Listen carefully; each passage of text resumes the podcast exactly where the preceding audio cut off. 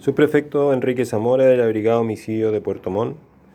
El día de ayer, en horas de la tarde, los detectives de la Brigada Homicidio de Puerto Montt, junto al Laboratorio de Criminalística, concurrieron eh, por orden de la Fiscalía a la calle Pedro Aguirre Cerda, por cuanto en el interior de un domicilio, eh, específicamente en un subterráneo, eh, los antecedentes preliminares dan cuenta que había una persona que se encontraba fallecida y que, y que podría tener lesiones. Por ende, los detectives de la Brigada de Homicidios llegaron al lugar y eh, efectivamente comprobaron, de acuerdo al reconocimiento externo del cadáver, que este primero se encontraba en un subterráneo, por cuanto era su lugar de residencia habitual, eh, de acuerdo a las características de la casa, y eh, efectivamente tenía ciertas lesiones, pero estas, al menos el reconocimiento externo, daba cuenta que eran lesiones post-mortem debido a la fauna cadavérica.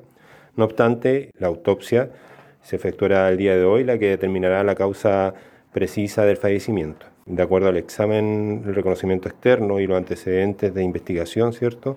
Por el momento no habría participación de terceras personas. Se trata de un caballero de 64 años que además, eh, de acuerdo a la familia, no había sido visto hace varios días y debido a esto la familia justamente el día de ayer había interpuesto una denuncia por presunta desgracia en Carabineros. Sí, eh, la data, de acuerdo a lo que, a lo que observaron los detectives, eh, varía entre unos 4 a 5 días.